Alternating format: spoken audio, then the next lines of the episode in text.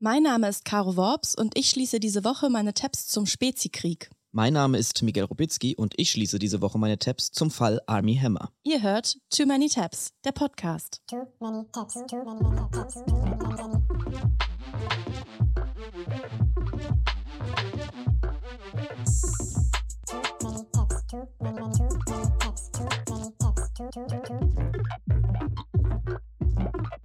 Ja, herzlich willkommen, Miguel Robitzky. Ja, hallo, Caro Worps. ich bin ja Warum immer wieder- du das so? Bin immer wieder begeistert von deinem Namen. Ich finde Miguel Robitzky, das klingt schon irgendwie nach Fun und Zirkus. Ja, in, wie ein Zirkusdirektor, ne? Ja, Hammer. Und äh, das Lustige ist, mein Mittelname heißt auch noch Miguel Noel Robitzky. Also das ist mein voller Name. Perfekt. Noel ist der Mittelname. Miguel Noel Robitzky. Meine Eltern haben sich quasi schon bereits vor meiner Geburt dazu entschieden, dass ich keinen seriösen Beruf mehr ergreifen kann, sondern Podcasts machen muss. Ich finde nämlich meinen Namen irgendwie nicht so klangvoll. Worps, ich weiß nicht. Ich finde, das klingt immer, immer eher so, als würden irgendwie Aliens Wörter improvisieren. Die, die Glipglups, die Schniepschlaps, die Clocks und die Worps. Oder Worps. ich finde irgendwie, soll ich da irgendwie mir einen Künstlerinname zulegen? Ist ein bisschen zu spät, würde ich sagen. Also kommt jetzt nicht mehr so gut an. Naja, In Folge 9. in, in Folge 9 ein Künstlerinnennamen. Ja, ich weiß nicht. Es gibt ja einige Leute, die haben irgendwie perfekte Namen fürs Showgeschäft, so wie du. Und manche müssen halt ein bisschen nachhelfen. Zum Beispiel wie Roland Kaiser. Der heißt eigentlich Ronald Keiler. Also Ja, so ja, ich weiß, das habe ich auch neulich auf vorbei. deinem Wikipedia gelesen. Oder Peter Maffei heißt in Wahrheit Peter Mackay.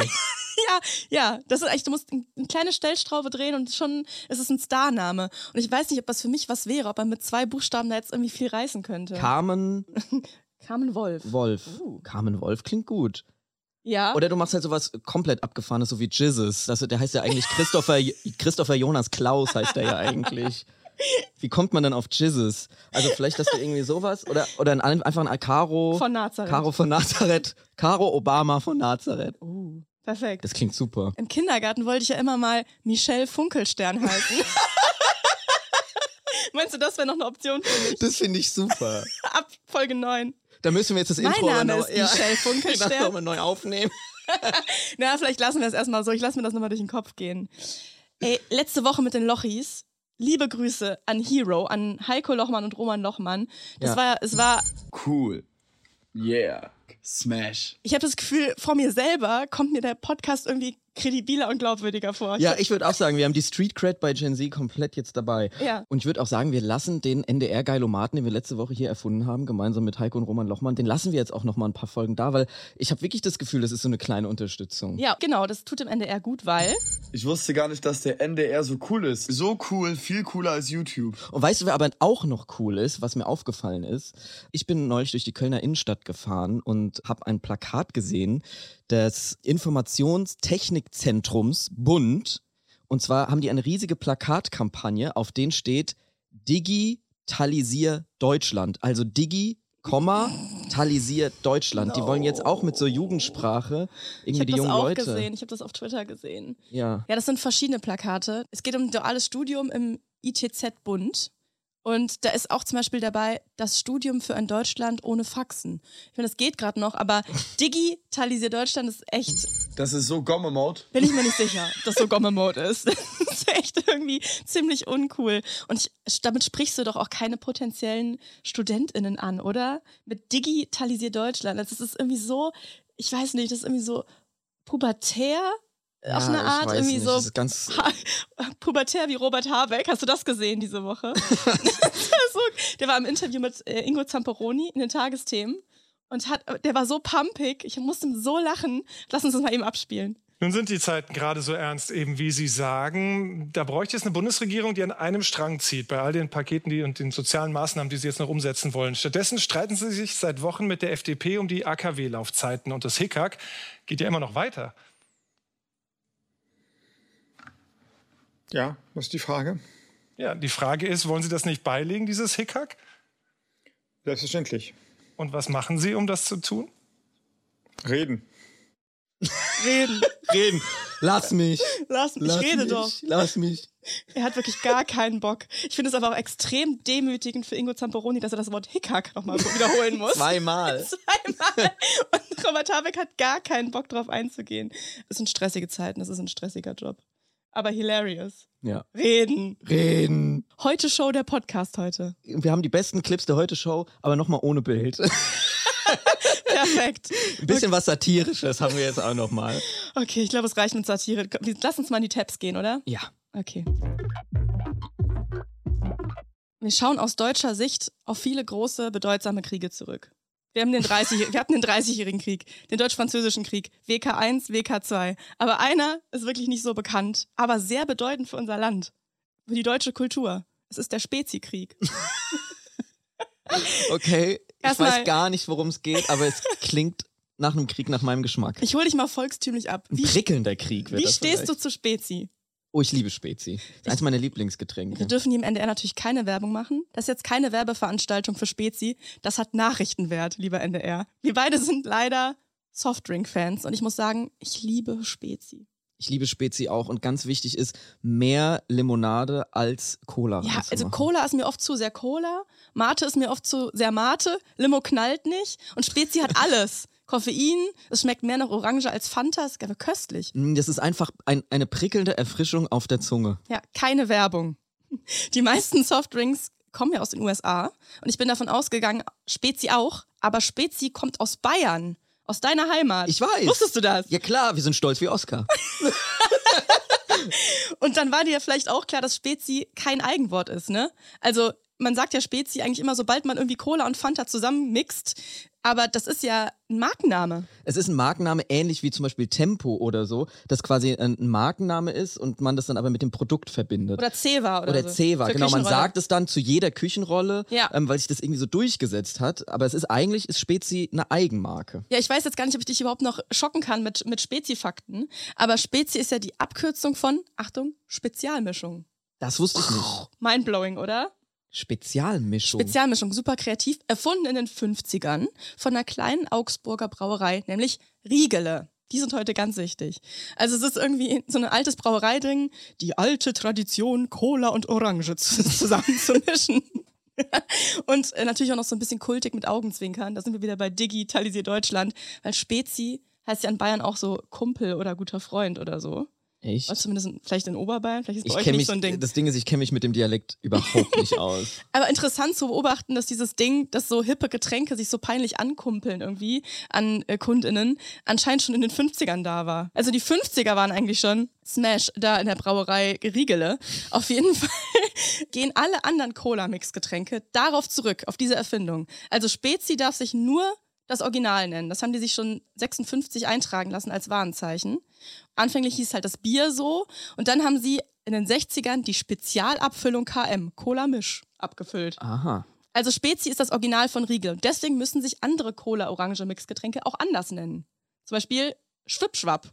Oder Mezzomix. Ja, oder, oder Mischmasch oder so. Ja. Ist leider so auch so ein bisschen peinliche Namen wie Mischmasch. Ich hasse das ja, so Speisen und Getränke mit peinlichen Namen zu bestellen. Wenn man dann so einen Sommerwind bestellt. Oh. Ja, genau. Also ich verdurste lieber, wie Dieter Thomas Heck, bevor ich mir einen Mischmasch bestelle. Das, das ist wirklich, wirklich unangenehm. Aber kommen wir mal zum Spezi-Konflikt.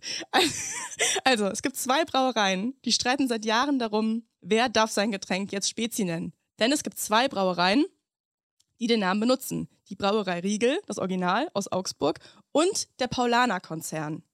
Und das ging jahrzehntelang gut, weil die Brauereien eine Vereinbarung hatten.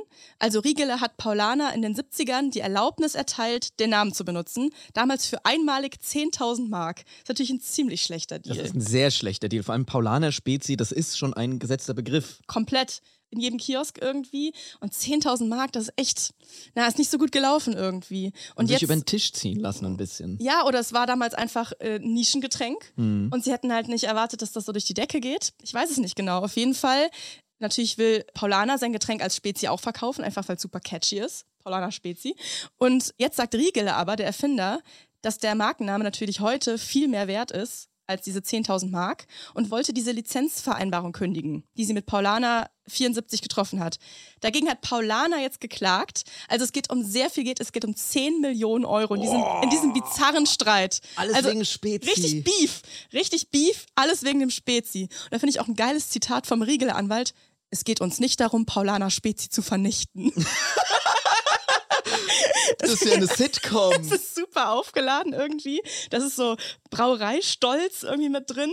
Sie sagen, dass sie halt einen Ausgleich dafür wollen, dass sie über Jahre halt diesen Markennamen aufgebaut haben. Und Paulaner profitiert ja quasi davon mit, ne? Also Paulaner ist eine große Brauerei und jetzt will Riegele einfach mehr Geld dafür, beziehungsweise Paulaner eine richtige Lizenz verkaufen. Und Paulaner sagt dazu, Seit fast 50 Jahren gibt es Spezi von Paulaner und Riegele. Jedes hat seinen eigenen Geschmack, jedes hat seine eigene Aufmachung, jedes hat seine eigenen Fans und damit seinen Platz im Regal verdient. Also es ist ganz schön staatstragend. Es ist staatstragend, es ist Pathos, es ist alles mit dabei in diesem Gerichtsstreit. Und was ich auch geil finde, ist, dass die Pressesprecher und Brauereichefs und so alle immer in so Trachtenjacken auftauchen, auch vor Natürlich. Gericht. Und das alles sagt so, die uralte Zunft der Spezi-Brauerei. das oh finde ich Mann, geil. ich finde geil, wie in diesem Spezistreit so viel Lokalpatriotismus Komplett, aussteckt, halt so so viel Ehre. Ja, so ein, so ein random Softdrink, der irgendwie so eine deutsche, deutsche Traditionsgeschichte Und jetzt kappeln sich diese, diese Spezi-Firmen. So. Ja, pass auf, Süß. letzte Woche kam es dann zum Gerichtsurteil am Landgericht München I. Es ist so ein bisschen David gegen Goliath, ne? Also Mhm. so die, die kleine Augsburger Familienbrauerei gegen den Großkonzern Paulaner.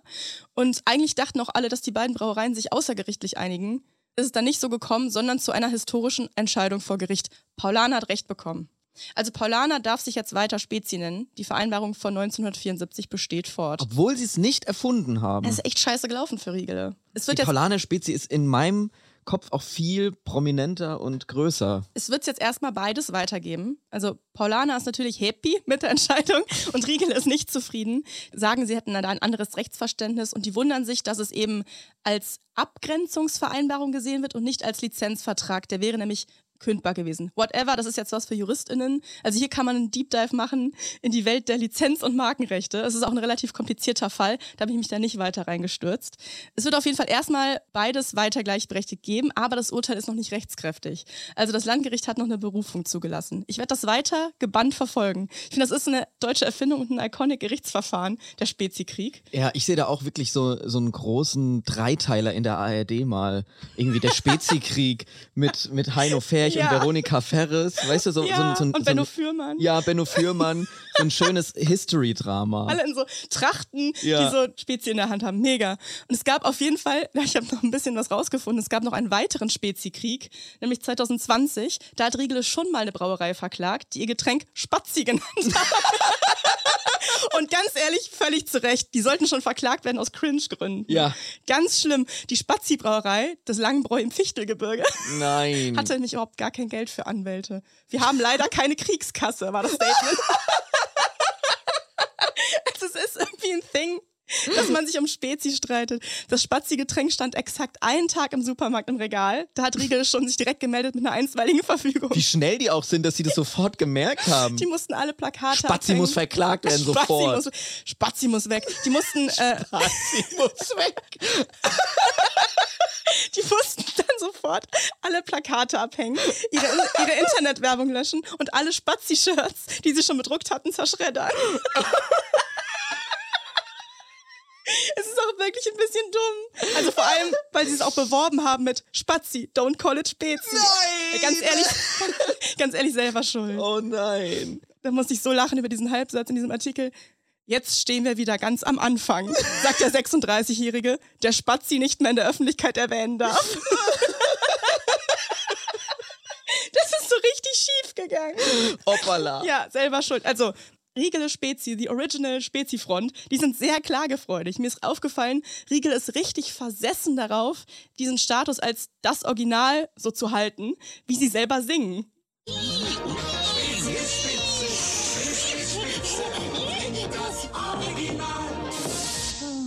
Das ist der Spezi-Werbejingle. Ich kannte den nicht. Der ist ja ultra catchy. Der ist super. Spezi ist spitze, trinkt das Original. Ich find's mega. Ja. Ich, das ist mir vorher noch nie untergekommen. Und dann bin ich in ein kleines Rabbit Hole abgetaucht, nämlich das Spezi-Werbeuniversum. Ich zeig dir jetzt mal eine extrem verstörende Werbung von 1997. Da ist so ein Verkäufer an einem Stand mit Erfrischungen und der sieht zwei Kinder näher kommen, Zwillinge. Und ich finde, der macht so ein bisschen komische Geräusche, wo die Kinder da ankommen. Guck mal. Zwei Spezi bitte. Zwei Spezi bitte. Es sind irgendwie so zwei Psychozwillinge, die zwei Spezi bestellen und dann gibt der Verkäufer ihnen das falsche Spezi und dann schreien diese Zwillinge. Nein, wir wollen Spezi, das Original. Nein, wir wollen Spezi. Das Original. Das ist doch unser deutsches Shining, dieser Werbe. Das Original, das zieht sich komplett durch die, diese riegele Firmengeschichte. Es ist immer sehr betont und die allerbeste Werbung fand ich 2003, Kinowerbung, wo es wieder um die Alleinherrschaft im Spezi-Game geht. Und das ist ohne Scheiß ein sicker Diss-Track gegen Mischmasch. Jo, das hier geht an alle Spezialisten dieser Zeit, weil von München bis nach Hamburg jede Party nach Saft schreit. Keine Kompromisse mehr, Herz original. Denn Mischmasch ist lasch und mir sowas von egal. Der echte Saft da Der drin. Mischmasch ist lasch und mir sowas von egal. Ich würde sagen, das ist. Cool. Yeah. Smash. War das Bürger Lars Dietrich, der da gerappt hat? Das weiß ich nicht, es klang ein bisschen klang ein bisschen so. nach Bürger Lars Dietrich. Aber auf jeden Fall vernichtend, oder? Mischmasch ist lasch. Ja. Das ist schon, ich weiß nicht, ob man sowas darf eigentlich. Gibt es direkt ein neues Gerichtsverfahren. Ja, ich finde das wirklich krass. Auch diese Betonung auf das Saft drin. Ich habe mal auf der Flasche nachgeguckt, 2,3 Prozent Orangensaft. Aber ja, also es schmeckt fantastisch, da müssen wir gar nicht drüber streiten. Und ich finde es wirklich krass, dass so eine kleine bayerische Familienbrauerei mit allen Mitteln ständig vor Gericht und auch in Rap-Form versucht, irgendwie ihre Erfindung zu verteidigen. Mal mehr und mal weniger erfolgreich. Der, Ja. der Spezikrieg ist ja noch nicht vorbei. Wir werden da immer mal Updates geben zum Spezi-Kick. Also ich habe meine Rabbit Hole, muss ich sagen, extrem genossen diese Woche. ja, vielen Dank für den kleinen Ausflug ins Spezi-Game, Michelle Funkelstern. Dankeschön. Oh. Ich werde werd dich jetzt nur noch so nennen. Ja, mein Thema ist heute nicht sonderlich uplifting, muss ich mal direkt von vornherein sagen. Ich habe auch wieder eine kleine Triggerwarnung auszugeben, und zwar für die Themen sexualisierte Gewalt und Kannibalismus.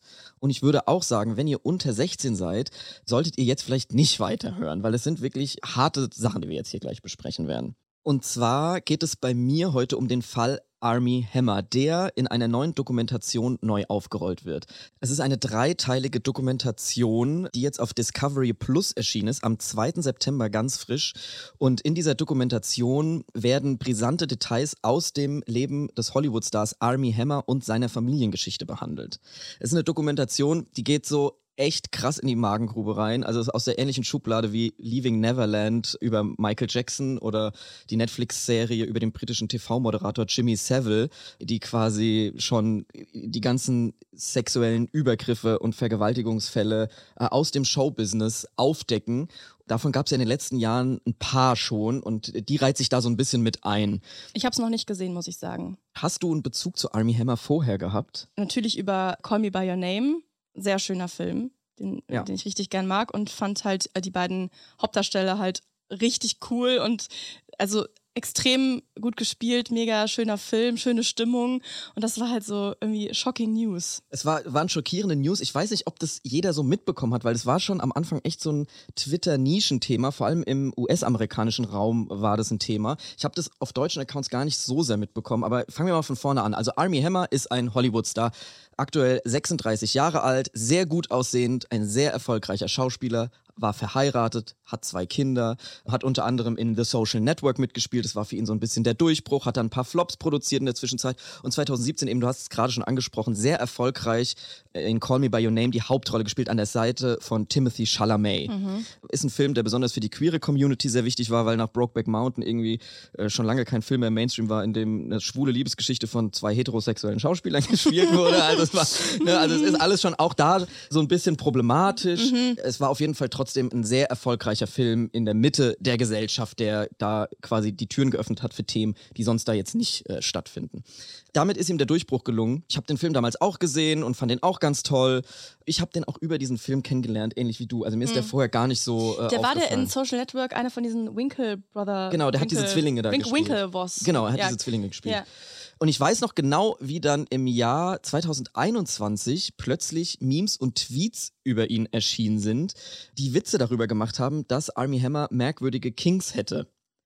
Das hatte folgenden Hintergrund, dass über einen anonymen Instagram-Account Chatnachrichten geleakt wurden, in denen er von BDSM-Praktiken gesprochen hat, quasi über seinen Hauptaccount mit Sprachnachrichten und aber auch Textnachrichten irgendwelchen Frauen in die DMs geslidet ist. Und das wurde eben geleakt und da wurden am Anfang sehr viele Witze drüber gemacht. Und ich kann mich auch noch erinnern, wie dann so GIFs rumgegangen sind aus Call Me By Your Name, wie er irgendwie äh, komisch mit Timothy Chalamet rummacht und ihm am Fuß knabbert und so, weil relativ schnell wurde dann veröffentlicht, dass er von sich behauptet, Kannibale zu sein. Mhm. Also es war irgendwie echt schockierend und ganz Ich habe das mitbekommen, dass diese, dass diese Gerüchte umgingen, dass er da auch wichtige Rollen verloren hat. Genau, also er Aber- hat dann ganz viele Rollen verloren, ist jetzt auch in Reha, hat sich zurückgezogen, aber trotzdem ist es halt wie immer so ein bisschen diese Masche, die oft bei äh, Hollywood-Stars, die der sexualisierten Gewalt angeklagt werden, dass sie dann diesen in Anführungszeichen Trick machen, dass sie sich dann quasi selbst als Opfer äh, Mhm. inszenieren und sagen, ja, mir geht's so schlecht und ich gehe jetzt in Reha. Und dann kommen sie zurück mit einem riesen Comedy-Special. Ja, genau. Von den Großen aus Amerika lernen. Machen wir hier in Deutschland auch. Also diese Tweets und Memes, die schwebten irgendwie so in der Luft. Ich weiß noch, dass eigentlich der Grundtenor war eher, dass man sich darüber lustig macht. Es haben einfach viele Leute ihre Witze darüber gerissen. Und diese Doku auf Discovery Plus hat jetzt eben diesen Fall neu aufgerollt und das Ganze nochmal sortiert und gezeigt, was da eigentlich dahinter steckt, nämlich Vergewaltigung und Kannibalismus, Fantasien, sexualisierte Gewalt, Machtmissbrauch, alles mögliche, also wirklich die düstersten Sachen, die man sich nur vorstellen kann. Also diese alles ganzen Gerüchte, die quasi irgendwie umgingen und so halb witzig, weil, weil Gossip, sind jetzt durch diese Doku quasi bestätigt. Ja, bestätigt kann man jetzt nicht so einfach sagen. Äh, Army Hammer hat quasi alle Vorwürfe bestritten bisher, hat sich zu der Doku jetzt aber noch nicht geäußert, stand auch noch nicht vor Gericht.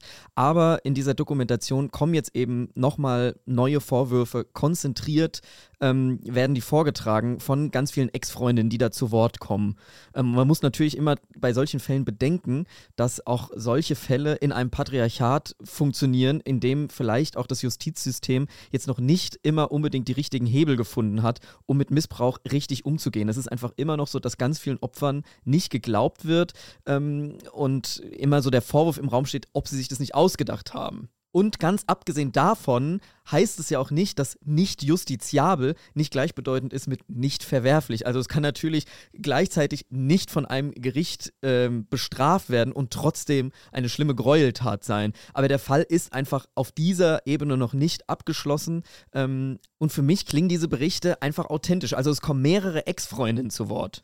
die quasi von ihren Erfahrungen in dieser Beziehung äh, erzählen, die natürlich auch da wieder alle eine ähnliche Masche haben. Es hat wie immer mal ein System dahinter und eine Frau nach der anderen wurde mit dem gleichen System und den gleichen Tricks in diese Beziehung gelockt.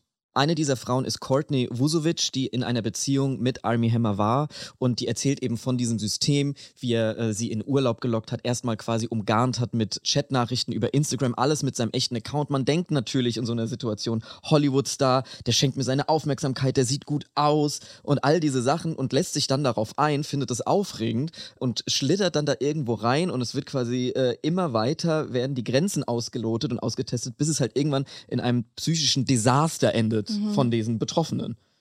So am Anfang, und so wird es auch in der Doku aufgebaut, denken dann natürlich auch die Opfer, ah ja, okay, der hat vielleicht ein paar Kings, steht auf BDSM, was ja jetzt erstmal nicht verwerflich ist. Es kommen aber in dieser Doku auch ExpertInnen zu Wort, die quasi eindeutig den Unterschied zwischen BDSM und uneinvernehmlichen BDSM klären. Dass es dann eben eine sexualisierte ist einfach Gewalt ist, einfach Missbrauch ist dann am Ende des Tages. Also aus dieser Kategorie stammen diese ganzen Geschichten und ich will da jetzt auch gar nicht so auf die einzelnen Erfahrungen und Gräueltaten eingehen. Kann sich jeder die Dokumentation auf Discovery Plus angucken.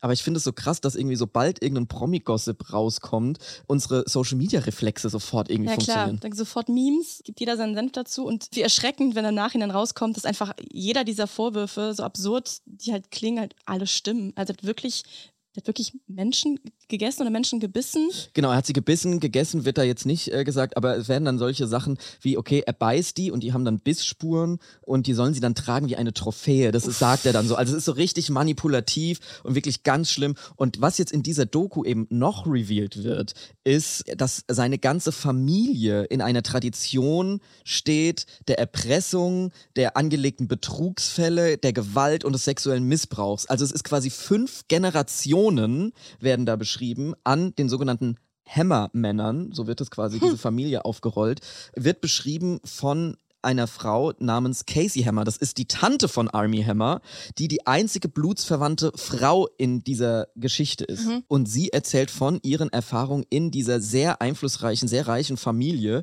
Man sieht irgendwie Bilder mit damals noch Prince Charles und Diana, wie irgendwie ihr Vater und der Großvater da auf Partys sind und solche Sachen.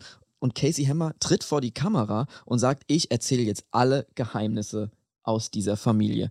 Hier ist ein kleiner Interviewausschnitt, den sie für die Dokumentation gemacht hat. You talk about in the documentary being a kid. I think you were around 11 years old. You walk in to, and this is an adult show, you walk in, you allege that it was a full on orgy with drugs and women all over the house. And you're a kid and you discover these pornographic photos. Right. And this happened over and over in your childhood, just being exposed to these horrifying things. Correct. And I think the, the tragic thing that's brought out in House of Hammer is the fact that I'm 11 years old and my father has me hold a phone book while he shoots at it. So, you know, but again, that's, but that's my normal. That's what I was used to. So it was, it's something that's horrific to a lot of people, but that's all I knew. Also äh, die- sie, äh, ganz kurz, sie hat ein Telefonbuch festhalten müssen, wo der Vater drauf geschossen hat. Ja. Und es war für sie völlig normal, weil sie Mhm. in dieser reichen Familie aufgewachsen ist. Sie erzählt auch, dass sie gar nicht wusste, wen sie irgendwie um Hilfe holen soll, weil sie dachte, ja, ist es so wie normale reiche Leute leben? Also es gab natürlich noch kein Internet und da kommen wir jetzt nämlich dazu, auch dass dieser Fall vor allem deshalb jetzt so hochgekommen ist, weil ganz viele Leute mitrecherchiert haben und dieses Buch, sie hat schon ein Buch über die Familie geschrieben, das ist schon sieben Jahre alt, das hat keinen interessiert, da Was? steht schon alles drin. Erst jetzt durch diesen Fall von Army Hammer haben das Leute auf TikTok und Twitter nochmal gelesen und nachrecherchiert und das jetzt in diesen neuen Kontext Und da gerückt. steht quasi das alles schon mit Missbrauch drin von den Männern aus Richtig. der Hammer-Familie. Und es zieht sich auch dieses Kannibalismus-Ding so durch. Kannibalismus an sich nicht, aber so auf jeden Fall sexualisierte Gewalt, Mhm. ähm, äh, große Orgien, Partys, wo auch Teenager zu Gast sind, also Minderjährige, also sexuelle Gewalt und alle diese Sachen, das auf jeden Fall. Und sie sagt dann auch, es hat sie überhaupt nicht gewundert, als diese Sachen über Army Hammer jetzt rausgekommen sind, weil sie dachte so, ja, er ist halt ein Hammer. Das er ist, halt der ist Sohn. das ihr Neffe? Das ist ihr Neffe. Mhm. Ist das nicht abgefahren und abgefuckt? Komplett abgefuckt. Das ist schon irgendwie schockierend, dass diese Frau in dieser Familie gefangen ist, in dieser toxischen Familie und das irgendwie selber gar nicht schafft zu überblicken, weil es einfach für sie normalisiert ist. Und in dem Moment, wo sie halt damit an die Öffentlichkeit geht, auch nichts passiert. Ne? Also wie viele, wie viele Sachen passieren einfach, die unterm Radar laufen, die niemand mitbekommt. Also es ist dann halt auch total schwer, sich zu wehren. Ne? Also das ist wirklich bei diesen Themen immer ganz, ganz schwierig. Falls ihr selbst Opfer von sexualisierter Gewalt geworden sein solltet, dann gibt es natürlich die Möglichkeit, sich Hilfe zu holen. Auf ndr.de gibt es eine Sammlung von Beratungsstellen, die euch gerne weiterhelfen, falls ihr das Gefühl habt, ihr müsst mal über solche Themen reden. Ähm, den Link dazu packen wir in die Show Notes. Ja, ja. Also es hat mich wirklich jetzt die letzten Tage sehr beschäftigt und ich habe mir dann nochmal ganz viele alte Promo-Interviews angeguckt äh, von Timothy Chalamet und Army Hammer, was ja auch krass ist. Stell dir mal vor, du arbeitest mit jemandem so eng zusammen und musst dann so auf Promotour gehen, Mhm. musst mit dem rummachen sogar äh, Das vor der kam Kamera. währenddessen schon raus. Nee, es kam kurz danach, Kurz danach. raus, also 2021. Ne, du arbeitest mit jemandem so eng zusammen und der hat sich dazu jetzt auch gar nicht groß geäußert hinterher, weil er, glaube ich, froh ist, wenn er damit jetzt nicht mehr so assoziiert wird, was natürlich aber gar nicht geht. Also das ist irgendwie so ganz abgefuckt. Ganz schlechtes Timing ist gerade auch, dass Timothy Chalamet jetzt einen Film rausbringt, in dem es um Kannibalismus geht. Da ist diese Woche der Trailer rausgekommen für November diesen Aber Jahres. äh, Doku oder Spielfilm? Ein Spielfilm. Er spielt aber keinen Kannibalen, sondern ein Opfer einer Kannibalin. Aber Hm. es ist wirklich so, wo man denkt, so schön Dank auch, was für ein komisches, weirdes Timing. Oh nein. Der Film heißt Bones and All. Oh nein. Gott, nein, das- ist ganz das ist schlimm. tragisch, oh ja. Es ist ja, es ist ganz schlimm, aber es ist auch so bizarr, dass man wirklich so Ja. denkt, oh. Ja, es ist mal wieder ein krasser Fall aus Hollywood und irgendwie hat mich der beschäftigt und ich kann jedem die Doku empfehlen, der das verträgt, um sich das mal anzugucken. Ich finde es wirklich krass, dass quasi jetzt wirklich durchs Internet eine Person nach der anderen irgendwie äh, als Abuser revealed wird. Das gab es einfach vorher nicht die Möglichkeiten, das so zu kommunizieren. Power of the Internet. Ja, wirklich. Da- Also alle da- recherchieren zusammen. Da liegen schlimme Recherchen rum, aber auch schöne Sachen wie alte Spezi-Werbung, wo man, wo man mal abtauchen kann. Das Internet hat alles. Das gesamte Wissen der Menschheit ist da und eben halt auch solche Sachen. Und deswegen dachte ich, nutzen wir mal die Freiheit, dass wir hier alles besprechen können. Und irgendwie wollte ich das auch mal hier loswerden. Weißt du, worauf ich jetzt richtig Bock hab? Was denn? Auf ein Spezi und auf Cross-Promo, Cross-Promo, Cross-Promo. Man findet ja immer mal wieder so Accounts im Internet von hippen Startup-Unternehmen, wo man denkt, die sehen ja irgendwie immer alle gleich aus. Aber mittlerweile gibt es sogar Kirchen, die so aussehen. Ja, manche Kirchen versprühen irgendwie so einen Startup-Spirit, haben irgendwie coole Insta-Posts und Pastor mit iPad oder so. So zum Beispiel auch der ICF in München. Die sagen, sie kämpfen für Freiheit, für Liebe. Jeder ist willkommen, auch Homosexuelle. Aber der ICF glaubt eben auch, dass Homosexualität veränderbar ist und bietet Gesprächsgruppen an zu verschiedenen Themen der Sexualität. Also letzten Endes sind es halt einfach Konversionstherapien, die da in dieser coolen Insta-Kirche irgendwie angeboten werden. Und die Kollegen vom Podcast Die Frage haben mit jemandem gesprochen, der in so einer Gruppe war und zehn Jahre lang versucht hat, seine Sexualität zu ändern. Du kannst dich zwar schon entscheiden, homosexuell zu leben, aber das ist dann einfach nicht das, was Gott will. Das hat mich dann angefangen, fertig zu machen, weil in meinem Kopf habe ich diese Entscheidung getroffen, aber mein Herz hat immer was anderes gesagt. Äh, ich konnte dem nicht Herr werden und das hat mich dann irgendwann äh, ja richtig runtergezogen. Das war eigentlich das Schlimmste. Ich glaube nicht, der, der Versuch, ähm, was zu ändern, war das Problematische, sondern effektiv immer und immer wieder zu scheitern und immer wieder das Gefühl zu haben, ich habe versagt. Ja, Simon hat sich mittlerweile geoutet und versucht jetzt nicht mehr seine Sexualität zu ändern, aber er ist immer noch in der Kirche und wie das zusammenpasst, das hört ihr in der nächsten Folge Die Frage. Hört doch einfach mal rein bei Die Frage von Funk. Cross-Promo Ende. Ich kann schon wieder nicht erwarten, mich kopfüber in die nächsten Tabs zu stürzen und ich würde sagen, wir sehen uns nächste Woche wieder. Ja. Wir hören uns nächste Woche wieder. Wir hören uns nächste Woche wieder. Ich freue mich. Bis dann. Too